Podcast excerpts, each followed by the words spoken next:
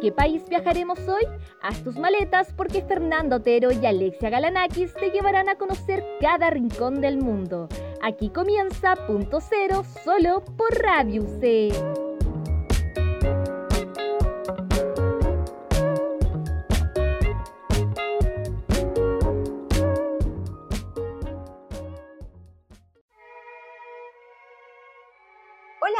están? ¿Preparados para un nuevo viernes de punto cero y viajar a un nuevo país? Hola Ale, yo estoy preparadísima para el país de hoy porque sinceramente es un país que tiene, tiene tanto de que se puede hablar y que siempre uno se queda corta en este programa, pero sí, estoy muy emocionada personalmente. Bueno, sí, ¿qué cultura no se podría quedar corta tan solo una hora? Cuéntame. Las pistas de hoy. Ya, mira, la, la primera pista es que este es un país de Asia. Ok. Hace harto tiempo no vamos a Asia. Sí, hace bastante. Ya estaba, estaba bueno. La siguiente pista es que este país no tiene horario de verano. No tienen el, sistema de horarios que nosotros tenemos de verano, invierno, no, no, no lo usan. Mira, bastante interesante, aunque quizás yo preferiría no tener horario de invierno. Pero igual creo que estoy un poco acostumbrada a cambiar todo. Pero me sigue sin gustar el horario invierno en Chile.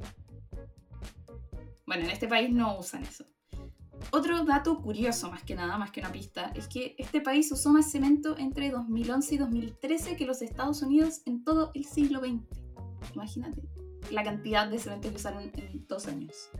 Tengo entendido que el año 2019, en promedio, se construía un rascacielos cada cinco años.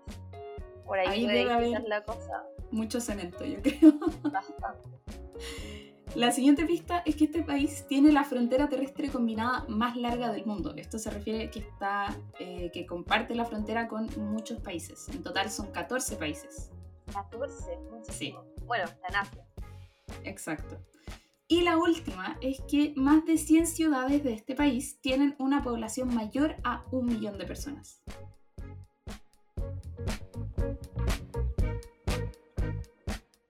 Hoy vamos a ir a China. Así es.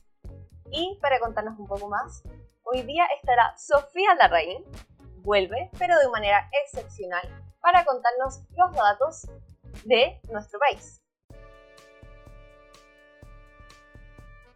¿Cuánto sabes de China? Este es uno de los cuatro países más grandes del mundo después de Rusia, Canadá y Austria, en el puesto 4. Esto se ve la densidad poblacional que tiene, la cual corresponde a 1.400 millones personas. De hecho, su densidad es tal que en promedio 34 niños nacen cada minuto y según las cifras de 2019, 18.41% de las personas en el mundo son chinas. Su capital corresponde a Pekín, pero Tianjin es la tercera ciudad más grande de este país y casi duplica a Nueva York en términos de tamaño. Con respecto a su política, es un estado socialista gobernado por el Partido Comunista de China. Además, establece dos sistemas de administración, uno central y otro local. El primero corresponde a los ministerios y organismos gubernamentales, mientras que el segundo son aquellas instituciones a nivel de las provincias y distritos. Por último, les apuesto a que no sabían a que este país concentra el lugar más alto del mundo y el más bajo. Me refiero al Monte Everest y a la depresión de Turpan.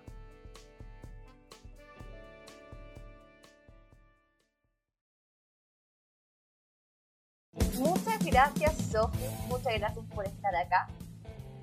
Para seguir con el programa, vamos con la primera canción, Lilac Flowers, de Liu Fang Liu Fang es de origen chino-canadiense y es reconocida como una de las mejores intérpretes de pipa del mundo y se les conoce como una emperatriz de la pipa.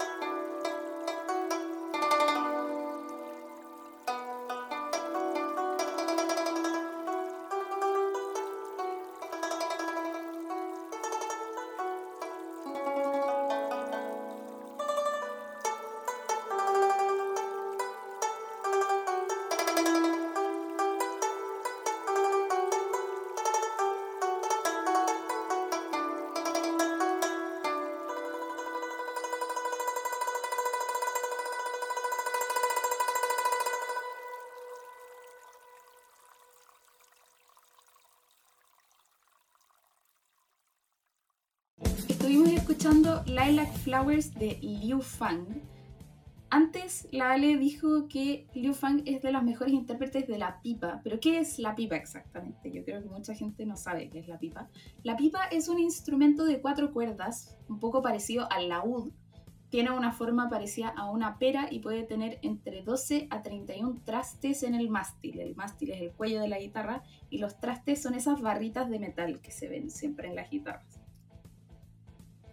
Ahora hablando específicamente de Liu Fang, ella nació en Kunming, en la provincia de Yunnan, y empezó a tocar la pipa a los 6 años. Incluso tocó la pipa a los 11 para la reina Isabel. ¿La reina Isabel II? Reina Isabel II. Estudió en el Conservatorio de Música de Shanghai, luego extendiendo sus conocimientos hacia el guzheng, que es otro instrumento típico de China, es una especie de arpa, por decir así, solo que se, se, pone acostada y normalmente tiene entre 21, 25 o 26 cuerdas y tiene un largo de 1,6 metros, cual es súper grande. Sí. Luego Liu Fang a los 22 años emigró a Canadá y hoy en día vive en Montreal. Y ha tocado desde entonces en diversos conciertos, interpretando no solo música tradicional china, sino también incursionando en otros estilos como folk y cosas más contemporáneas y modernas. Ahora, para continuar con el programa, Matías Blanco esta semana nos trae una gran sorpresa porque nos contará acerca de una película que algunos aseguran está dentro de las mejores del siglo XXI. Se trata de In the Mood for Love, del reconocido director Wong Kar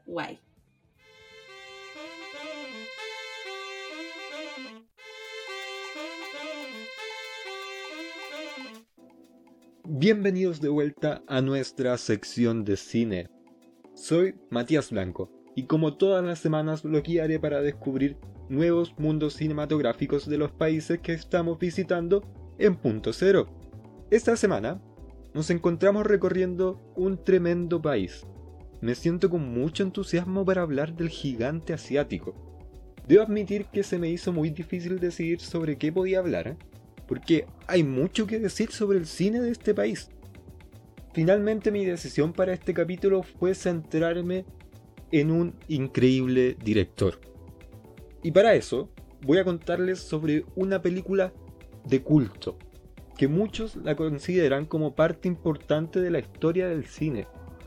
Esta semana los invitaré a conocer In the Mood for Love, de Wong Kar Wai, y antes de que comience a hablar de esta película, quería pedirles una pequeña misión. Necesito que ustedes escuchen con mucha atención la descripción que voy a hacer de la película. Pero, mientras eso ocurre, quiero que se imaginen cómo deberían ser las escenas de lo que les voy diciendo. ¿Están listos para eso? Espero que sí porque de inmediato comienza. Los protagonistas de nuestra historia se conocen el día de una mudanza. Ambos tuvieron la coincidencia de cambiarse a un nuevo departamento el mismo día, y a partir de ese punto se convierten en vecinos. Tanto el hombre como la mujer estaban pasando por un momento bastante parecido en sus vidas. Compartían el sentimiento de abandono de parte de sus parejas. La mujer estaba casada con un hombre que habitualmente viajaba mucho, por lo que nunca estaba en casa. El otro protagonista vivía con una mujer que siempre llegaba tarde a su hogar porque aseguraba que tenía mucho trabajo. Es ahí que ambos comienzan a tener sospechas de que sus parejas le estaban siendo infiel. En medio de este sentimiento de soledad, es que ellos comienzan a tener una relación mucho más cercana, impulsada por la sensación de abandono y traición que sentían. Desde ese encuentro es que la película nos comenzará a contar los sentimientos que nacen entre estos dos protagonistas, que buscaron en el otro una salida al vacío por el que estaban pasando. Ahora, deténganse ahí y piensen qué es lo que podría pasar a continuación. Yo no voy a seguir contándoles más detalles, pero creo que con eso ustedes ya se hicieron una idea de lo que es In the Mood for Love. Probablemente pensaron en una historia con escenas de mucha pasión y que tiene potentes conflictos o grandes discusiones. En general lo que uno se imagina con eso es una fuerte historia de romances prohibidos. Y creo que las relaciones prohibidas son totalmente parte de lo que se cuenta aquí. Pero la gran diferencia, que lo hace más potente en mi opinión, es cómo se decide contar todo esto. La razón por la que les pedí que se imaginaran la historia es porque precisamente la película les va a hacer lo mismo. Wong Kar les entrega a la audiencia un poema de amor que no se puede tocar, pero yo les aseguro que dentro de esos 98 minutos se puede sentir completamente. Cuando vean la película se encontrarán con un mundo creado con mucha atención a cada detalle. Y por eso me quedo corto para hablar de todos sus elementos. Pero sí les puedo contar que este es un largometraje que tiene un excelente diseño de vestuario, unos hermosos escenarios, una imponente fotografía y en resumen, una tremenda dirección audiovisual. Creo que con todo lo que les he comentado ya he dejado más que claro que tengo una muy buena opinión de esta película. Yo se las recomiendo completamente. Aunque creo que más de alguno de ustedes se esté preguntando cómo fue la recepción de la crítica. Les adelanto que si pensaban que yo amé esta película, los críticos lo hacen con mucha más fuerza. Existe un consenso completo del gran trabajo realizado por In the Mood for Love en el año 2000. El New York Times, por ejemplo, destacaba que la película trajo de vuelta un romántico estilo que al cine le estaba faltando. La revista Time decía que recomendaba esta película para cualquiera que haya sentido el miedo y la tentación de enamorarse. En el 2016, la BBC la ubicaba en el segundo puesto de la lista de las 100 mejores películas del siglo XXI. ¿Se dieron cuenta que yo no era el único que se enamoró de esta película? Con seguridad les puedo decir que durante este capítulo de Punto Cero, ustedes pudieron conocer una verdadera joya del cine. China posee una gran industria que nos ha entregado increíbles historias. En esta pasada, conocimos específicamente un representante de lo que es el cine de Hong Kong, que es el que más se ha dado a conocer en el occidente. Pero también hay grandes exponentes de parte de la China continental. Como todas las semanas, les dejo la invitación abierta para que descubran nuevas culturas a través de sus películas. No olviden que al terminar punto cero pueden aprovechar su viernes disfrutando de cine. Y hago una mención especial para que revisen más del trabajo de Wong Kar Wai, porque tiene increíbles historias del mismo nivel de las que les conté hoy. Nos vemos la próxima semana. No puedo esperar para traerles más recomendaciones. Muchas gracias Mati por contarnos sobre esta película siempre nos trae buenas recomendaciones, pero esta en específico es muy reconocida, pues ganó 12 premios, uno en el Festival Cannes, 5 premios en el Hong Kong Film Award, un premio en el Screen International, dos premios de la National Society of Film Critics Awards, un premio del cine independiente británico y un premio del cine alemán. Todos estos fueron por mejor dirección artística, mejor actor, mejor actriz, mejor película, mejor fotografía y mejor edición. Bastante conocida e interesante. Si usted no la ha visto, por favor, véala. O sea, realmente es muy buena y fue destacado en muchas aristas, lo que para mí hace ser una película bastante redonda y completa. No la he visto, pero créanme que está agregada a mi lista. comparto el sentimiento. Está completamente agregada en mi lista. Todas las recomendaciones que nos ha traído Matías hasta ahora las tengo ahí muy marcadas para verlas eventualmente. Así es. Y ahora, para seguir con medicina y hablarnos de tu parte favorita, ciencia. Sí, mi parte favorita definitivamente. Nos enfocaremos en esta medicina ya nombrada que es bastante estudiada y practicada en nuestro país, Chile. Alrededor del territorio nacional existen unas 12 escuelas. La Escuela Internacional de Medicina Tradicional China y Medicinas Complementarias y Prácticas de Bienestar de la Salud es una de ellas. Una de las medicinas que practican es la medicina china tradicional. Cuéntanos, Mira, la medicina china tiene mm, casi 3.000 años de historia.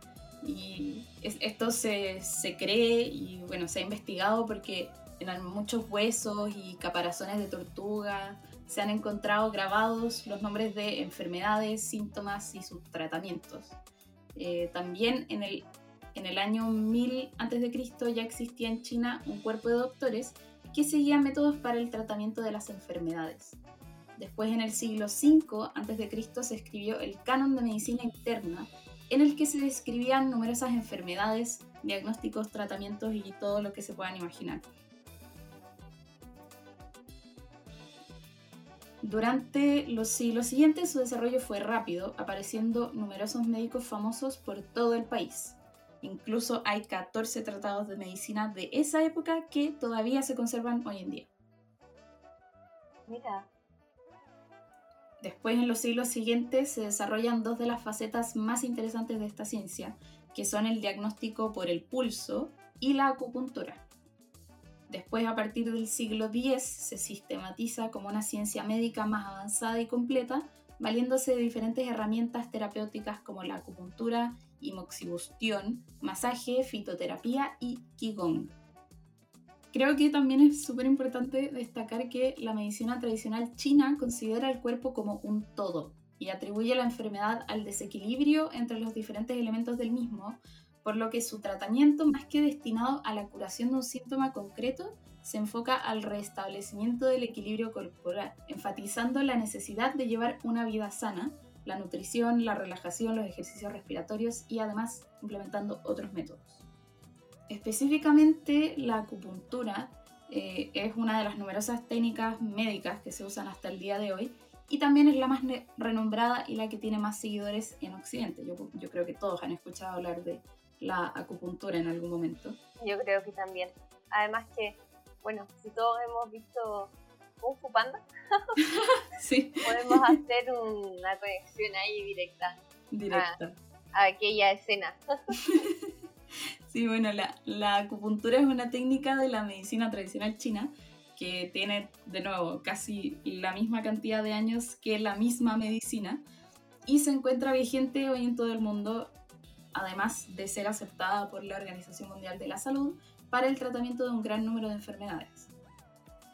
Incluso solo en China se ejecutan más de 800 millones de tratamientos por año que, a través de la acupuntura. Y en Chile la acupuntura es una profesión de auxiliar de salud y su aplicación se encuentra regulada por el Ministerio de Salud chileno. Es decir, es bastante importante, como nosotros lo mencionábamos al principio, se estudia y se practica bastante en nuestro país. Además, tengo entendido que está el masaje tradicional chino llamado Tuina.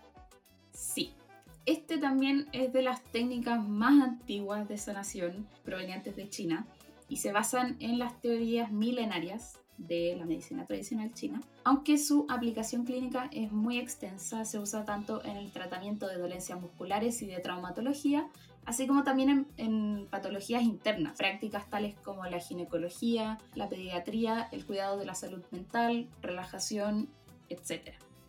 Para seguir adelante con el programa, vamos con la segunda cápsula que nos trae Sofía Larraín sobre los mejores lugares para visitar y los tips de viajes si tú nunca has viajado a China. China es un lugar lleno de atractivos turísticos y aventuras. Si estás pensando o simplemente te gustaría visitar este país, aquí te dejamos algunas recomendaciones. Primero, obviamente debes pasar por la Gran Muralla China, no solo por las bellas fotos que puedes sacar, sino también por su valor histórico. En esta misma línea se encuentra la Ciudad Prohibida. Uh, vaya nombre, ¿no? Pero no se preocupen, que su nombre no tiene nada que ver con lo que se imaginan.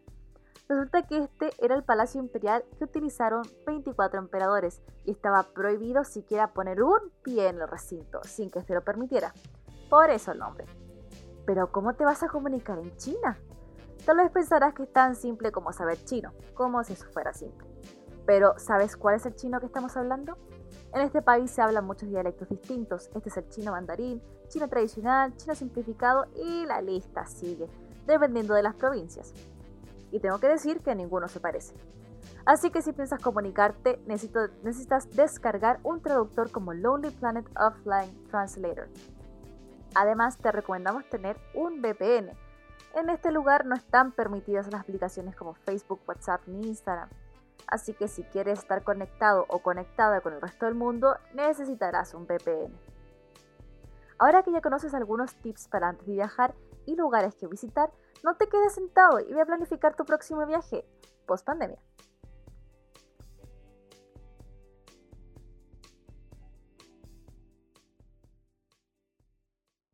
Muchas gracias Sofi por esos interesantes tips de viaje y por esas recomendaciones de lugares turísticos para conocer en China. Eh, yo creo que con la la Ale también dejó todo anotado los lugares que eventualmente podemos, podríamos conocer cuando se pueda viajar. Recorrer el mundo. Recorrer el mundo, conocer todos los lugares y todas las cosas de las que hemos hablado en este programa, mientras está cada una sentada en su casita. Así es, cuidándonos. cuidándonos como todos deberíamos hacerlo. Pero con el alma viajera y la curiosidad siempre alerta.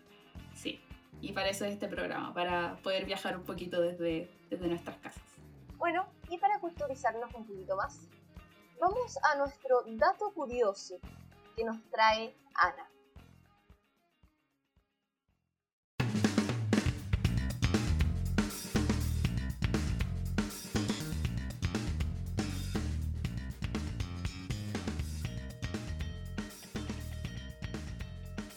Muy buenas tardes, aquí llega Ana para comentarte datos curiosos del país que recorremos hoy. Como habrán apreciado hasta el momento, el día de hoy estamos aventurándonos al milenario país de China, un gran país que posee una exquisita cultura de historias, poemas y cantos. Y hoy les hablaré de una balada quizás no muy conocida, pero con una historia que casi todos conocen. ¿Estás interesado? Pues ahora te lo contaré. Antes de decirte el título de esta balada, te preguntaré, ¿conoces Disney? Si es así, probablemente ya te estás haciendo una idea de lo que voy a hablar. Y si no, pues te cuento. En 1998, la empresa produjo una película ambientada en China, cuyo nombre es Mulan, la cual tuvo un gran éxito en taquilla, e inclusive tuvo su propio remake estrenado en 2020. Como es costumbre, esta empresa se basó en una historia para crear esta película, haciendo que esta gire en torno a la tonada creada hace más de mil años en China, de nombre La Balada de Mulan. Iniciando con esta balada, empezaré contándoles una pequeña curiosidad sobre el nombre de Mulan ya que como podemos ver en la película se le llama Fa Mulan, pero en el cuento se le llama Hua Mulan. Esto es porque el carácter que se ocupa para el apellido de Mulan tiene dos pronunciaciones. En el mandarín se pronuncia como Hua y en el cantonés como Fa, siendo este último el que la empresa tomaría para plasmar en su película animada. Ya habiéndoles contado esta pequeña curiosidad, partiré de aquí contándole la historia de la balada de Mulan. Empezaré leyéndole una parte del poema y luego les seguiré contando la historia como un breve resumen, ¿ok? Entonces, el poema comienza de la siguiente manera. Los insectos celebran con su canto la tarde. Mulan está tejiendo ante la puerta. No se oye girar la lanzadera, tan solo los lamentos de la niña. Preguntan dónde está su corazón, preguntan dónde está su pensamiento. En nada está pensando, si no es en el rey Kong, su bello amado. La lista del ejército ocupa 12 rollos, y el nombre de su padre figura en todos ellos. No hay un hijo mayor para el padre, un hermano mayor que Mulan. Yo iré a comprar caballo y una silla, y acudiré a luchar por nuestro padre. Ha comprado en Oriente un caballo de porte, ha comprado en Poniente una silla y cojín, ha comprado en el sur una brida, ha comprado en el norte un buen látigo. Bueno, así comienza este poema, son los primeros dos párrafos y podrán leer el resto en nuestra página web, que debería estar disponible luego de este programa. Con estas dos estrofas ya nos damos cuenta un poco de que efectivamente en este poema se basaron para hacer la película, ya que tienen muchas similitudes. Que no hubiera un hijo mayor que Mulan, en, este, en la película es hija única, pero en este caso es la hermana mayor. Y el hermano pequeño era muy pequeño para ir a la guerra. Y finalmente que ella decide ir por su padre a, luchar en esta guerra. Sin embargo, empezamos a ver las diferencias más obvias a partir del tercer párrafo, ya que es aquí donde se nos cuenta de que Mulan en realidad no era apoyada por sus padres, pero sus padres sabían que ella iba a ir a la guerra en lugar de su padre, cosa que en la película no es así. E inclusive se dice que Mulan nunca se cambió el nombre como pasa en la película que ella se hace llamar Pink. Aquí simplemente mantiene su nombre de Mulan y batalla 10 años junto con todos sus compañeros soldados. En esos 10 años, nadie la reconoció, absolutamente nadie. Ella luchó, terminó su guerra y fue inclusive premiada por ser una gran, gran soldado. Antes de marcharse, el Khan le pregunta qué quiere hacer, a lo que ella responde que ella no necesita honores oficiales, sino que solo quiere un burro para poder regresar a su casa y poder seguir viviendo su vida. Cuando ella regresa, hacen una fiesta, se sacrifica un cordero, hacen todo una fiesta por el regreso de Mulan. E inclusive días después lo van a visitar sus amigos soldados, que la encuentran ahora vestida como una mujer. Y ahí se sorprenden porque ellos en 10 años nunca se dieron cuenta de que su compañero era en realidad una compañera. Pero lo más increíble de este cuento es que a pesar de enterarse de esto, sus compañeros se alegran de todas maneras por ella y celebran junto con su familia. Y ahí es donde termina el cuento con una metáfora bastante bonita, la cual dice, las patas del conejo saltan más.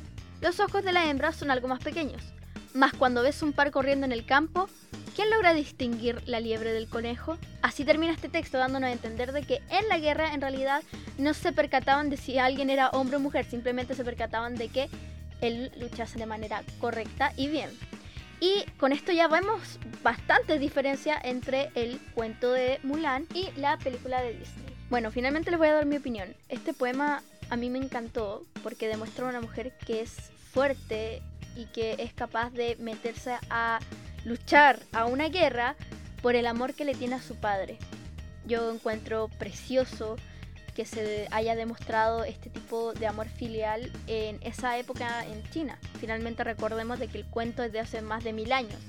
Entonces es muy bonita la representación, no solo del amor que ella le tiene a su padre, sino de la fuerza que ella tuvo que tener para entrar a una guerra y salir y salir con honores y que finalmente cuando sus compañeros se enteraron de que era mujer no le dieron importancia y simplemente disfrutaron con ella el triunfo que todos tuvieron eh, encuentro precioso todo esto. Y bueno, hasta aquí el dato curioso de hoy, aunque bueno, ahora fue un poema muy curioso de la milenaria China.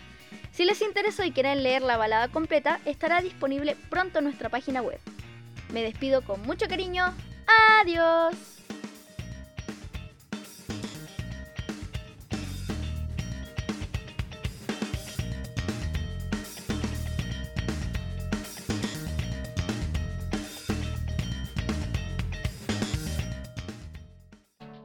Muchas gracias Ana por ese dato muy interesante, la verdad. Yo no, no conocía el, el, poema en específico de, de, la historia de Mulan. O sea, uno conoce la historia de Mulan, claro, por lo que dijo Ana, por la película de Disney.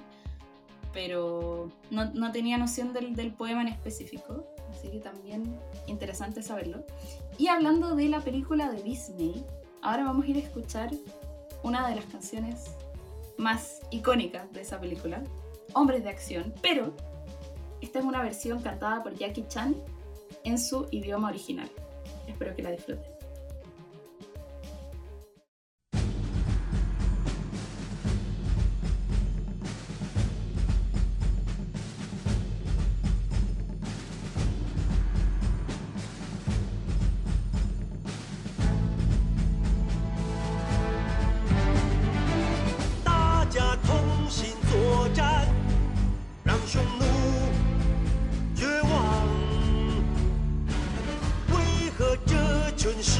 兵都像个姑娘，你们笨拙散漫又扭捏，我会改变你的前途，要成为男子汉，不认输。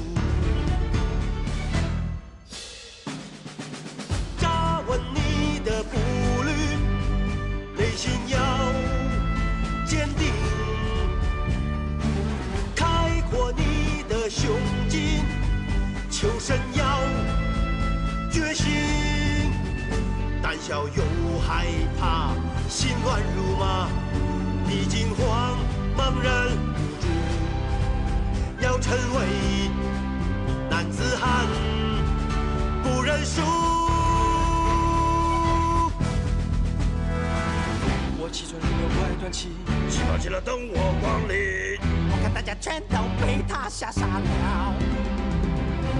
他们心惊胆又战，我的身份还是秘密。要用水力可会要了我小命。行动快速像那江河湍急，破坏力像那风暴无情，满腔热血像那野火压境，神出鬼没像那暗夜的噩梦。时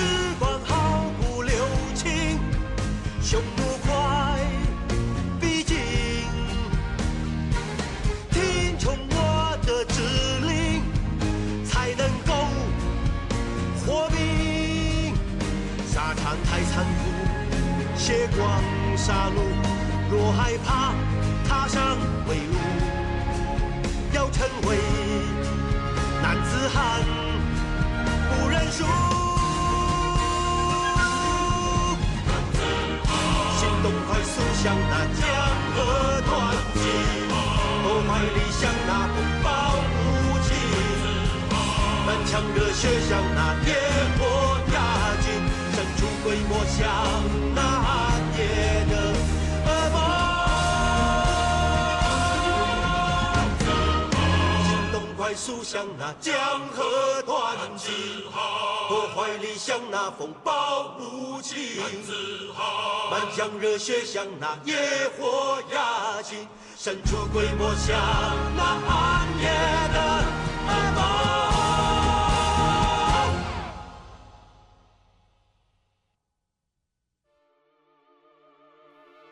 Estuvimos escuchando obras de acción en su idioma original cantada por Jackie Chan. Y para quien no sabe, Jackie Chan, o su, su- nombre original es Chan Kong Sang. Jackie Chan es su nombre artístico, su nombre eh, americanizado, por decir así. Él es artista marcial, es comediante, cantante, actor, acróbata, doble de acción, coordinador de dobles de acción, director, guionista, productor y actor de voz. Nacido en Hong Kong. Mira, realmente un nombre completo. Un hombre con un currículum muy extenso, yo lo admiro. Bueno, por algo está en el constructo de todas nuestras vidas, ¿no? Exactamente. Ahora, Ale, vamos a ir a tu parte favorita del programa. Así Antes es. estábamos en mi parte favorita, ahora vamos a tu parte favorita. Pero hoy es un poco, un poco, un poco especial, ¿cierto? Cuéntame por qué.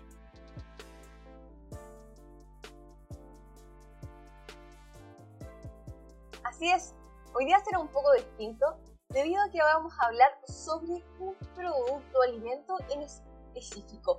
Vamos a hablar de la cultura del té. El descubrimiento y el aprovechamiento del té en China ha tenido alrededor de 4 a 5 mil años de historia. Al principio, la gente antigua hizo el té fresco cocido en el agua caliente para obtener un tipo como de sopa. Más tarde, la gente secó y conservó las hojas de té. Existen varios tipos de té. Té verde, té blanco, té negro, té olón, té puré, té amarillo, té de crisantemo, té de jazmín, té de pudín y té medicinal. No solo en China. Según la leyenda, la primera persona que descubrió la función del té fue Shen Nong. Fue considerado el inventor de la agricultura y la medicina entre el pueblo. En tiempo inmemorial, la gente no tenía mucha comprensión de las plantas. A fin de descubrir, a fin de descubrir cuáles eran comestibles, Nong probó varios tipos para entender sus propiedades comestibles y valores medicinales. A fortuna de él, Nong tenía un estómago transparente. Por eso, después de comer las plantas, podía observar las reacciones en el estómago causadas por ellas. Eso es la historia famosa titulada Nong Cata 100 plantas. Un día, tras un viaje muy largo, Nong se sentía cansado y sediento por eso encendió un fuego para hacer hervir el agua bajo un árbol. De repente, unas hojas del árbol cayeron al recipiente. Luego, Shennon bebió el agua y sentía que era dulce y su fatiga desaparecía. Por lo que bebió el agua totalmente. Otra historia un poco diferente, pero más sorprendente, dice que Shennon probó 72 tipos de plantas venenosas en un solo día se tendió en el suelo al borde de la muerte. En este momento se dio cuenta que las varias hojas cayeron desde los árboles de alrededor que bañaron con su aroma. Debido a la curiosidad y el hábito, Shennon puso las hojas en su boca y las masticó. Después de un rato, sentía bien y lleno de energía nuevamente. Así, comió más hojas y por lo tanto eliminó la toxicidad de su cuerpo. Ambas historias tienen un punto en común. El té despertó el interés de Nong y atraía una investigación ulterior de este hombre en sus características.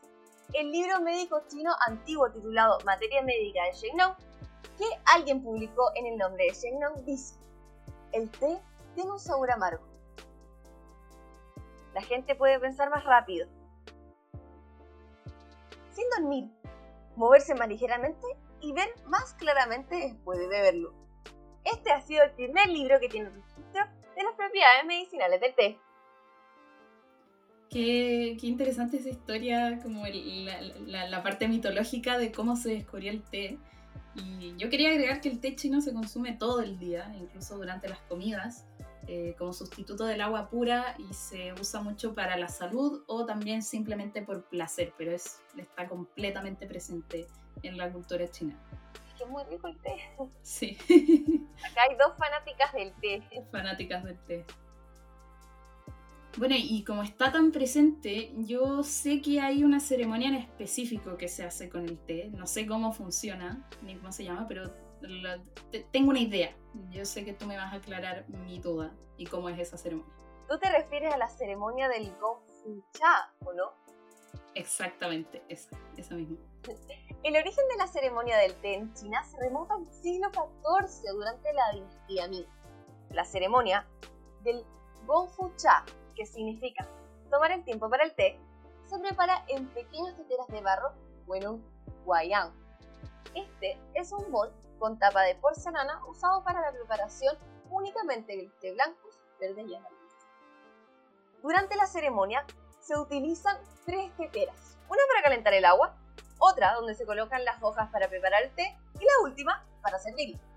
Lo primero que se hace es enjuagar la tetera y los utensilios con agua hirviendo, para después añadir las hojas con una cucharada de bambú o palillos. Las hojas se enjuagan con agua hirviendo en la tetera, esta se tira y se le vuelve a añadir agua, esta vez no demasiado caliente. Se recomienda entre 75 y 85 grados para poder preparar el té correctamente y no quemarlo. El arte de preparar el té se denomina cha dao. El té se deja infusionar menos de un minuto y se sirve en cuencos pequeños colocados en círculos para servir todos a la vez. Se llenan los cuencos hasta la mitad, porque según la tradición china, el resto del cuenco se llena con amor y amistad. Luego, se preparan los cuencos uno a uno a los asistentes y se les invita a, primero que todo, oler el té. Normalmente el té se sirve primero a las personas de mayor edad, que son quienes prueban la bebida antes que los demás. Se gusta el té tomándolo a sorbos lentos y ruidosamente. Como muestra de agradecimiento, los invitados golpean suavemente tres veces la mesa con el dedo. A continuación se echa el té en otra taza y se huele la que ha quedado vacía. Finalmente se bebe el té en tres tragos. Qué, qué curioso, que me, me, me, genera mucha, mucho interés, como todo, este ritual alrededor del té. Yo creo que ninguna de nosotros hace tanto ritual con el té, aunque nos gusta mucho. Para nada. Para nada. Quiero traer a colación algo que lo hemos visto bastante durante todo nuestro programa. La comida nuevamente es un punto de reunión y es un punto de igualdad. Se busca servir a todos por igual, pero, o sea, en, en la parte que sea circular, pero siempre también viene el más anciano primero. También hay una cosa ahí de edades, de sabiduría y de compartir. Sí, definitivamente hemos visto que al sentarse a la mesa en, en todas estas culturas es, al, final es algo transversal que se ve alrededor del mundo. Sentarse a la mesa es un momento, claro, de, de compartir y, de, de, estar con, con, la familia y es, es, algo muy bonito. Sí, yo creo que hay que estudiar un poco más qué significa la comida para el ser humano. Imagino que hay estudios, pero me refiero a nosotros. Sí. Investigar un poco más. Y para seguir adelante, Sofía nos trae nuestra tercera cápsula sobre la infaltable muralla china. ¿Y cómo no vamos a hablar de China sin hablar de una de las siete maravillas del mundo moderno? Hablamos de la Gran Muralla China. La altura de esta construcción en sus partes más altas, sin contar las torres por supuesto, tiene un promedio de 7 metros y una anchura que va de los 4 a los 5 metros. Cubre desde el desierto del Gobi hasta la frontera de Corea, lo cual, según la Administración Estatal del Patrimonio Cultural de China, llegó a ser de 21.196 kilómetros. Eso es contando todas sus ramificaciones. Es más o menos 175.000 canchas de fútbol. Es muchísimo. Las primeras secciones de esta gran muralla se comenzaron a construir durante la dinastía Qin, desde el 221 a.C., aunque muchos consideran que realmente comenzó en el periodo de los reinos combatientes, entre el 445 y el 222 a.C., más o menos. Sin embargo, los historiadores han concluido que los muros construidos durante ese periodo no forman parte de la verdadera estructura de la muralla, pero sí serían el inicio para la edificación durante el periodo del emperador Qin. Después de toda esta etapa, la obra continuó creciendo a lo largo del reinado de cuatro monarcas distintos hasta llegar a su término durante la dinastía Ming, esta última sección mide aproximadamente 8.800 kilómetros y es la que generalmente es visitada y captada en fotos. Además, la mayoría de lo que está bien preservado de esta maravilla mundial pertenece a esta era, aunque solo es un 30% de lo originalmente construido. Bien poquito, ¿no? De hecho, el propósito original de este monumento era defenderse de los habitantes del territorio de Mongolia y varios otros enemigos. Incluso las ampliaciones siguientes contaban con el mismo objetivo. Ahora solo queda una pequeña fracción de lo que solía ser, quedando reducido a una simple atracción turística. Dejando de lado la historia y trasladándonos al presente, todos conocemos ciertos dichos sobre esta muralla. ¿Quién no ha escuchado que la muralla china puede verse desde el espacio? ¿O que hay miles de cadáveres a, a sus pies? Pues lamento decepcionarlos, pero son falsos. El primer mito data de 1754, cuando un anticuario comparó la muralla de Adriano con la edificación china, afirmando que esta última podía verse desde la luna. Pero esto es completamente falso. Lamento decepcionarlos, chicos. Ni siquiera desde la Estación Espacial Internacional, que orbita alrededor de todo nuestro planeta, es posible verla. El segundo mito tiene que ver con la cantidad de fallecidos que hubo durante la construcción de esta maravilla del mundo. Se estima que alrededor de un millón de personas murieron, murieron en ese tiempo, pero el hecho de enterrar un cadáver en descomposición afectaría gravemente los cimientos de la muralla. De hecho, no se ha visto nunca evidencia de que realmente hayan cadáveres bajo la construcción. Por último, tenemos que recordar que este monumento tiene el título de Maravilla del Mundo y Patrimonio de la Humanidad, sin duda es un lugar que no se pueden perder por ningún motivo en caso de que vayan a China.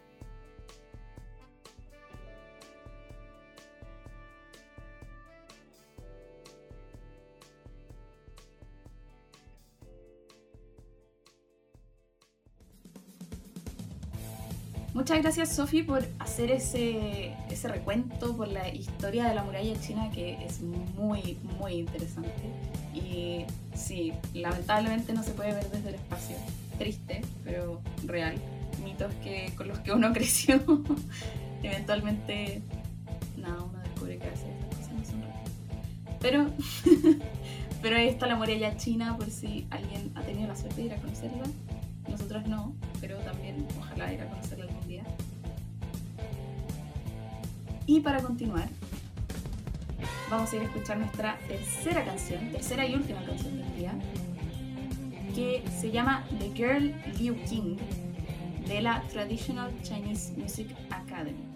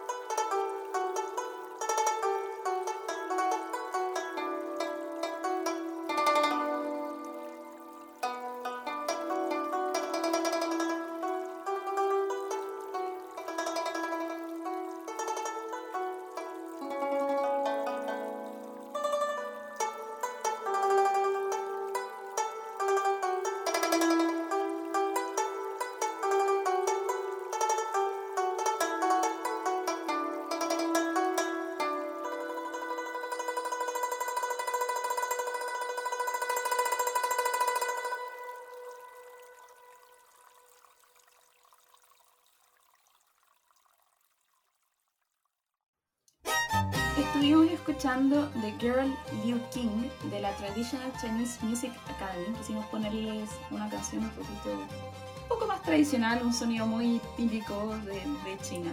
Yo creo que un, un sonido como este es lo típico que uno se, se imagina en películas o, o- o cosas que giran alrededor de China.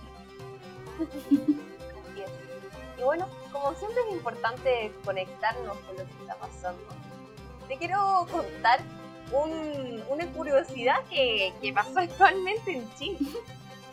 ¿Sabías tú que una manada de 15 elefantes, entre ellos 6 hembras adultas, 3 machos adultos, 3 jóvenes adultos y 3 crías, se escaparon de su reserva natural en la provincia de Yunnan, causando un montón de estragos en China?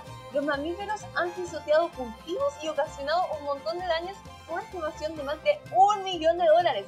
Tan solo en los condados de Mojiang y Shipping han destruido 56 hectáreas.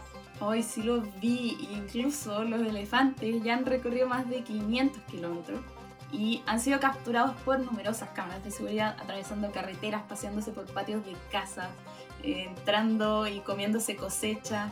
Incluso aún se desconoce con precisión la causa de su fuga y los trabajadores de la reserva están tan sorprendidos como todos en China y como nosotras y como los que ahora están escuchando eh, este programa señalando que es un hecho inédito. Algunas teorías barajan la posibilidad de que el líder de la manada haya confundido el camino por error. Oye, pero en ese caso ese elefante se equivocó bastante, pero bueno. Con la intención de devolverlos, las autoridades establecieron un centro de vigilancia a las 24 horas con un equipo de más de 360 personas, 76 autos de policía y camiones de tierra, 9 drones y 18 toneladas de comida especial para elefantes. Hasta ahora, por suerte, no ha habido ninguna víctima fatal. Los elefantes asiáticos son el mayor mamífero terrestre del continente asiático. Según el Fondo Mundial para la Naturaleza, se considera una especie protegida en China y en Yunnan viven unos 300 ejemplares. La verdad, toda una travesía que se han estado dando estos 15 elefantes. Esperamos que estén bien. Así es. Y eso fue todo. Esto fue Punto Cero en Radio UC. Nos veremos la próxima semana para un nuevo capítulo. Y si quieren revisar alguno de los programas pasados o no alcanzaron a escuchar este entero o quieren repetírselo, pueden seguirnos en Spotify, ahí están todos nuestros programas. Y también aprovechen de seguirnos en Instagram porque ahí vamos subiendo contenido durante toda la semana y pueden interactuar con nosotros, pueden mandarnos comentarios, sugerencias, feedback, lo que quieran y podemos conversar y así aprender un poco más sobre diferentes culturas. Nos vemos la próxima semana.